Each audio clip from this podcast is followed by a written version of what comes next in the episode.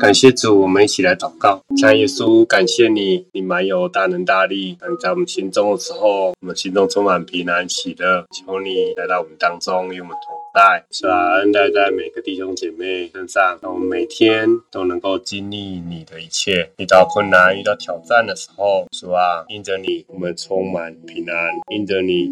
我们能够胜过所有一切，因为你已经为我们胜过一切的困难。感谢主带领我们每一个人真实经历那死里复活的能力。当我们忧虑、当我们恐惧的时候，主啊，把我们的一切都带到你的宝座前。主啊，因为唯有你可以让我们。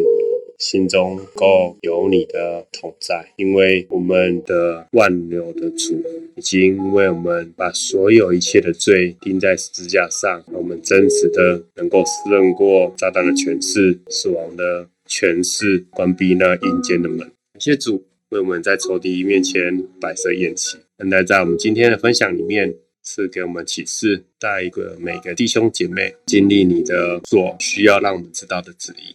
奉耶稣的名，阿门。感谢主。今天分享的内容是扩大你的能力，所以今天的经文是在路加福音二章五十二节。有纸本圣经或是圣经 A P P 的弟兄姐妹，可以先翻到这段经文。翻到以后，阿丽念给大家听。耶稣的智慧和声量，并神和人喜爱他的心，都一起增长。这段经文在箴言第十八章第十五节。聪明人的心得知识，智慧人的耳求知识。第三段在箴言的第三章五到七节。你要专心仰赖耶和华，不可依靠自己的聪明，在你一切所行的事上都要认定他，他必指引你的路。不要自以为有智慧，要敬畏耶和华，远离恶事。感谢主，在我们的生命里面，很常遇到的就是挑战，还有忧虑，还有恐惧。就是当我们遇到这样的挑战的时候，神要我们做的一件事，就是求神给我们智慧，让我们学习的能力胜过这些忧虑和恐惧。感谢主，神创造我们的时候就已经照着他的形象样式而造的，所以他早已给予我们这样的能力，使我们有卓越的人生。在路加福音二章五十二节说到，耶稣的成长过程，他是充满了智慧和声量，还有神和人喜爱他的心都一起增长。所以他的成长过程是不断的学习，不断的成长。他在他生命的各方面一起增长，他提升他的能力，他一直。在不断的成长，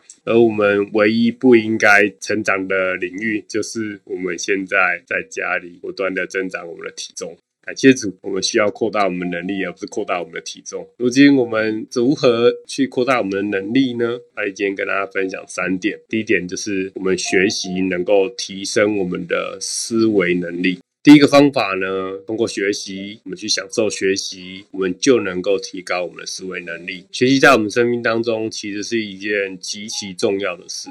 跟大家分享一个故事，在伦敦，他们的计程车是黑色的，而这些计程车背后其实有非常有趣的故事。很多计程车司机为了要拿这个执照呢，他们必须先通过一个叫 knowledge 的测试，他们要花上了很多年的时间来背这些内容。而考试内容呢，就是伦敦的两万五千条的街道的每一条点跟点的距离跟名字，他要如何到那个点？他们多到甚至连 Google 都不一定查得到。所以我们在台其实有时候也是一些路是查不到，所以这个测验要求所有的机人的司机呢，根据记忆在城市的任意两个点之间能够导航，所以他们必须要手记所有一切。我们可以想象一下，假如这机手超过这两万五千条街道的时候，到底是怎么样的一个情况？所以在参加这个测试之前呢？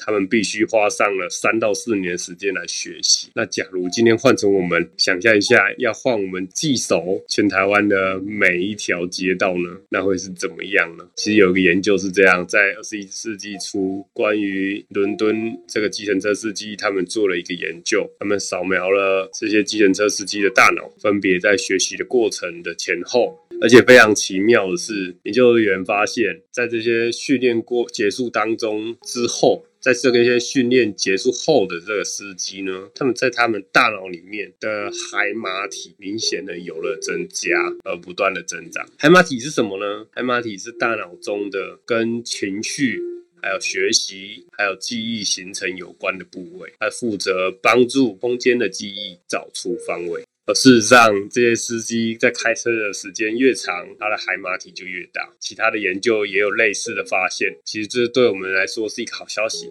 科学告诉了我们，学习其实能够提升我们的思考，甚至提升我们的思维能力。我们大脑有能力重组，而且改造自己。就在我们学习和接触新的经验的时候，我们越是运用我们的大脑，它就越变得越好。我们学习越多，我们的思维能力就越加的提升。这就是为什么读书和学习的重要性。所以，学习是为了要训练我们的大脑，就好像我们在重训一样。我们为什么要重训？可以让我们线条更好，让我们肌肉不断增长。但也是一样，需要不断的训练。所以，每当我们在学习知识的时候，你就是在训练你的大脑。这就是为什么教育如此的重要。所以，当你在增长你的知识的时候，你的大脑在成长，并且提升能力。在箴言十八章十五节里面提到，我们需要不断的学习，增长知识。我们学习越多，越会提升我们的思维能力。所以在箴言第十八章里面说到，聪明人的心得知识，智慧人的耳求知识。聪明人的心得知识，智慧人的耳求知识。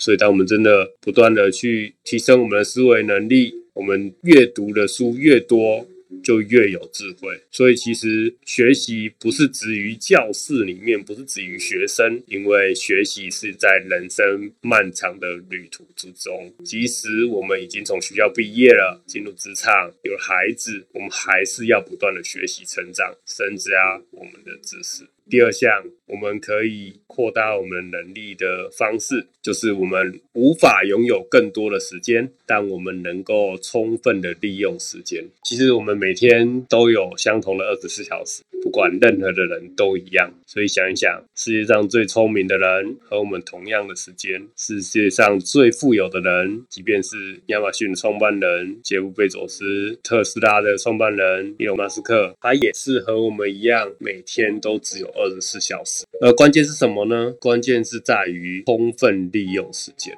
我们无法拥有更多的时间，但我们可以善用我们的时间，不要去蹉跎光阴，不要去浪费时间。我们可以扩大我们的能力，在生活当中大有作为，是因为我们能够充分利用时间。在非洲有一个俗语是这样说的：每天早上在非洲，一只羚羊醒来，它知道自己必须跑得比最快的狮子快，否则就会被杀死。每天早上在非洲，一只狮子醒来，它知道自己必须跑得比最慢的羚羊快，否则就会被饿死。不管你是狮子还是羚羊，当太阳升起时，你最好开始奔跑。别人说到，当太阳升起时，最好开始奔跑。所以，我们也是一样，当太阳升起时，不管你是学生、老师、家长、上班族、老板，你都需要为你自己的人生去奔跑。你必须往前进。所以，我们必须要充分利用神赐给我们的时间，好好去运用，不断的学习成长，以至于我们可以成为更好的人生。那如何充分利用时间呢？三个要诀，而这三个要诀呢，第一个是设定优先顺序。当你规划生活的时候，其中一个最重要的就是优先顺序。当你设定了优先顺序，可以在一周前，甚至一个月前，更早之前就去规划，为你在一周内想完成的事设定优先顺序。无论在学习、生活、读经、花时间陪伴家人或者小孩，在教会。服侍、参与祷告会、完成工作项目、达成一个里程碑，设定优先顺序其实非常重要。最优先的就是我们必须把神摆在生命的第一位。箴言三章的五到七节提到，你要专心仰赖耶和华，不可依靠自己的聪明，在你一切所行的事上都要认定他，他必指引你的路。不要自以为有智慧，要敬畏耶和华，远离恶事。感谢主，让我们生命把神放在第。第一位的时候，我们所一切所行的事上，所需要得到的供应，神都会祝福我们。所以，我们应当把每天的祷告、读经、教会的聚会，甚至服侍的时间，都列为最优先。当你如此而行的时候，神祝福的一切都会临到你身上。第二个，充分利用时间的方法，就是别拖延时间，所有事情都别再等，就是现在去做，别让自己有偷懒的理由，因为上帝不要我们蹉跎时间。跟大家分享一个故事：曾经有个母亲和儿子一个对话，母亲对儿子说：“儿子，你什么都做不了，因为你一直在拖延时间。”而这儿子说：“等着瞧。”所以别再等了，拖延时间，让我们生命不断的浪费。停止再拖延了，别再说：“当我看完这个迪士尼跟 Netflix 的影片这集之后，我就来学习，我就来看书，我就来做我的事。”然后又说：“哎呦，这集真的是结尾太扣人心弦的，太精彩了，我要继续看下一集。”等到你回过神来，半天都过去了，五个小时又过去了，你的人生都被这些连续剧拒掉。所以别再拖延，别再懒惰，要勤劳。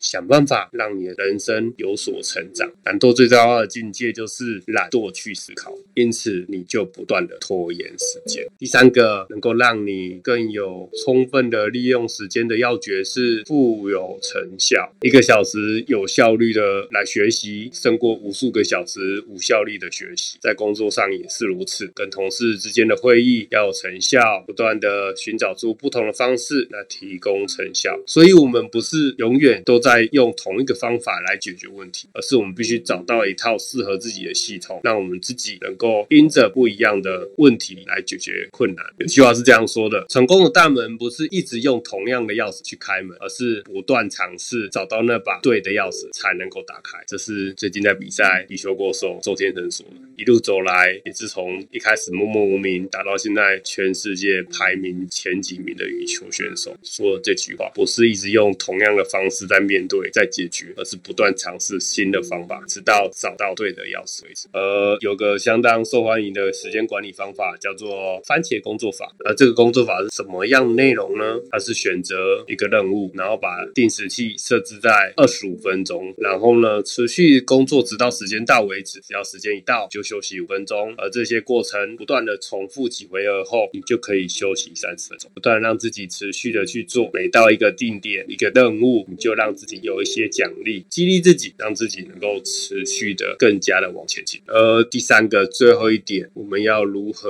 去扩大我们的能力？第三点就是我们必须要有一个新的挑战，它可以使我们成长。所以，当我们在面对新的挑战的时候，我们能扩大我们的能力。正如我们在读书准备考试的时候，可能一开始或许会觉得很恐怖，但在考试过后，你会发觉成长了。一旦考试及格后，你会觉得好像也不。是那么困难，你已经扩大你的能力了，你学习如何伸展，如何运用，所以我们必须要继续的成长。新的挑战使人成长。曾经有一个女儿向爸爸抱怨，生命中如此多的难题。她说：“爸爸，每当我解决一个问题的时候，就有另外一个问题冒出来，我厌厌倦了这种挣扎。”而身为厨师的爸爸就带他进厨房，那爸爸就把三个壶装满了水，而每个壶放在大火上，不久。水都开了，那其中一个壶他放了红萝卜，另外一个壶他放了鸡蛋，最后一个放了磨好的咖啡豆。男儿不发一语的，让他们在壶里不断的煮着。女儿等得不耐烦，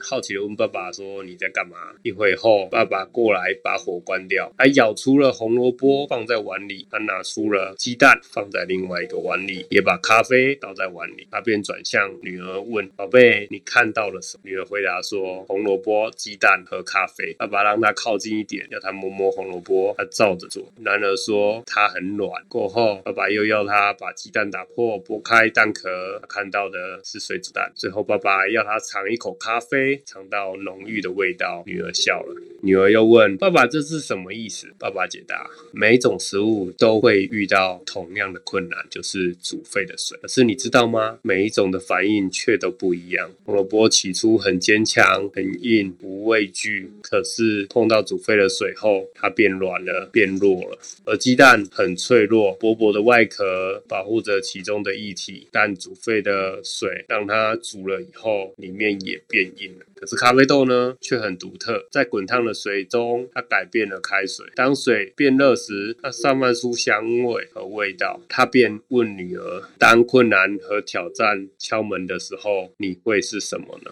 当我们遇到挑战时，我们的回应是什么呢？你会像红萝卜，看起来坚强和硬朗，可是遇到压力的时候就变软和放弃了吗？还是你会像鸡蛋一样，外表看起来和平常一样，可是内心却变变得刚硬有苦读？还是我们会像咖啡豆一样，经历磨难，经历磨练，我们变得更好，我们改变周围的环境。当一切每况愈下的时候，我们会影响身边的人，我们会用充。满感染力的信心和盼望来鼓舞他人，用喜乐和笑声来启发朋友，用我们的生命启发他们，用生命去影响生命。像咖啡豆一样，我知道有很多人喜欢咖啡，这时候一定会说阿门，对吗？那我们在目前面临挑战当中一起成长。现在我们正经历一个世代的危机，在新冠疫情里面维持了如此的久，没有人会料到拖了这么久这么长时间，从开始到现在都已经二零二一年了。但我们一直以为一切即将来到尾声，但我们再次回到了原点。我们向前踏出了一步，现在又倒退了好几步。可能觉得我们要解封了，一下变异病毒又来了。我知道我们当中有很多人可能感到挫败、失望，甚至气馁，包括我自己也是。可是今天我们可以选择我们的回应，我们该如何回应这场疫当然，我们应该像咖啡豆一样，我们不断的胜过所有一切。我们一起来祷告，让每一个人会变成更好，而不是怨恨。我们要变成更刚强，而不是软弱。我们要扩大能力和影响力。我们要以信心、盼望和爱来感染我们周边的朋友，甚至亲人。有一天，疫情总是会过去的。可是，什么会从危机中脱颖而出呢？你会像红萝卜、鸡蛋，还是咖啡豆呢？最后，我想问大家：每到爸爸问女儿的问题，当困难和挑战来敲门的时候，你会是什么呢？谢主，上帝让我们扩充我们的能力，让我们学习能够提升我们的思维能力。或许我们无法拥有更多的时间，但我们能够充分利用时间，不断的让我们遇到新的挑战，不断的让我们成长。因为我们必须要专心仰赖耶和华，不可以靠自己的聪明，在我们所行的一切事上都要认定他，他必指引我们的路。不要自以为有智慧，要敬畏耶和华，远离恶事。感谢主，当我们听。在主身上的时候，一切以主为优先，你就会发觉我们的能力、我们的智慧、我们的思维，一切都从神而来。上帝让我们遇到困难和挑战的时候，我们就会像咖啡豆一样，不断的扩张我们的能力、影响力，甚至感染到身边的人。当我们真实的在现在疫情当中，或许在家里，或许接下来解封出去外面回到公司岗位，都一样，我们必须面对一件事：上帝是否与你？同在，感谢主，因为我们唯有依靠上帝，才能够帮助我们不断的有耐心、跟能力、跟信心去不断的学习，不断的提升自己的身量，就像耶稣一样，提升自己的智慧，提升自己的身量，他的生命的一切也就因此而提升了。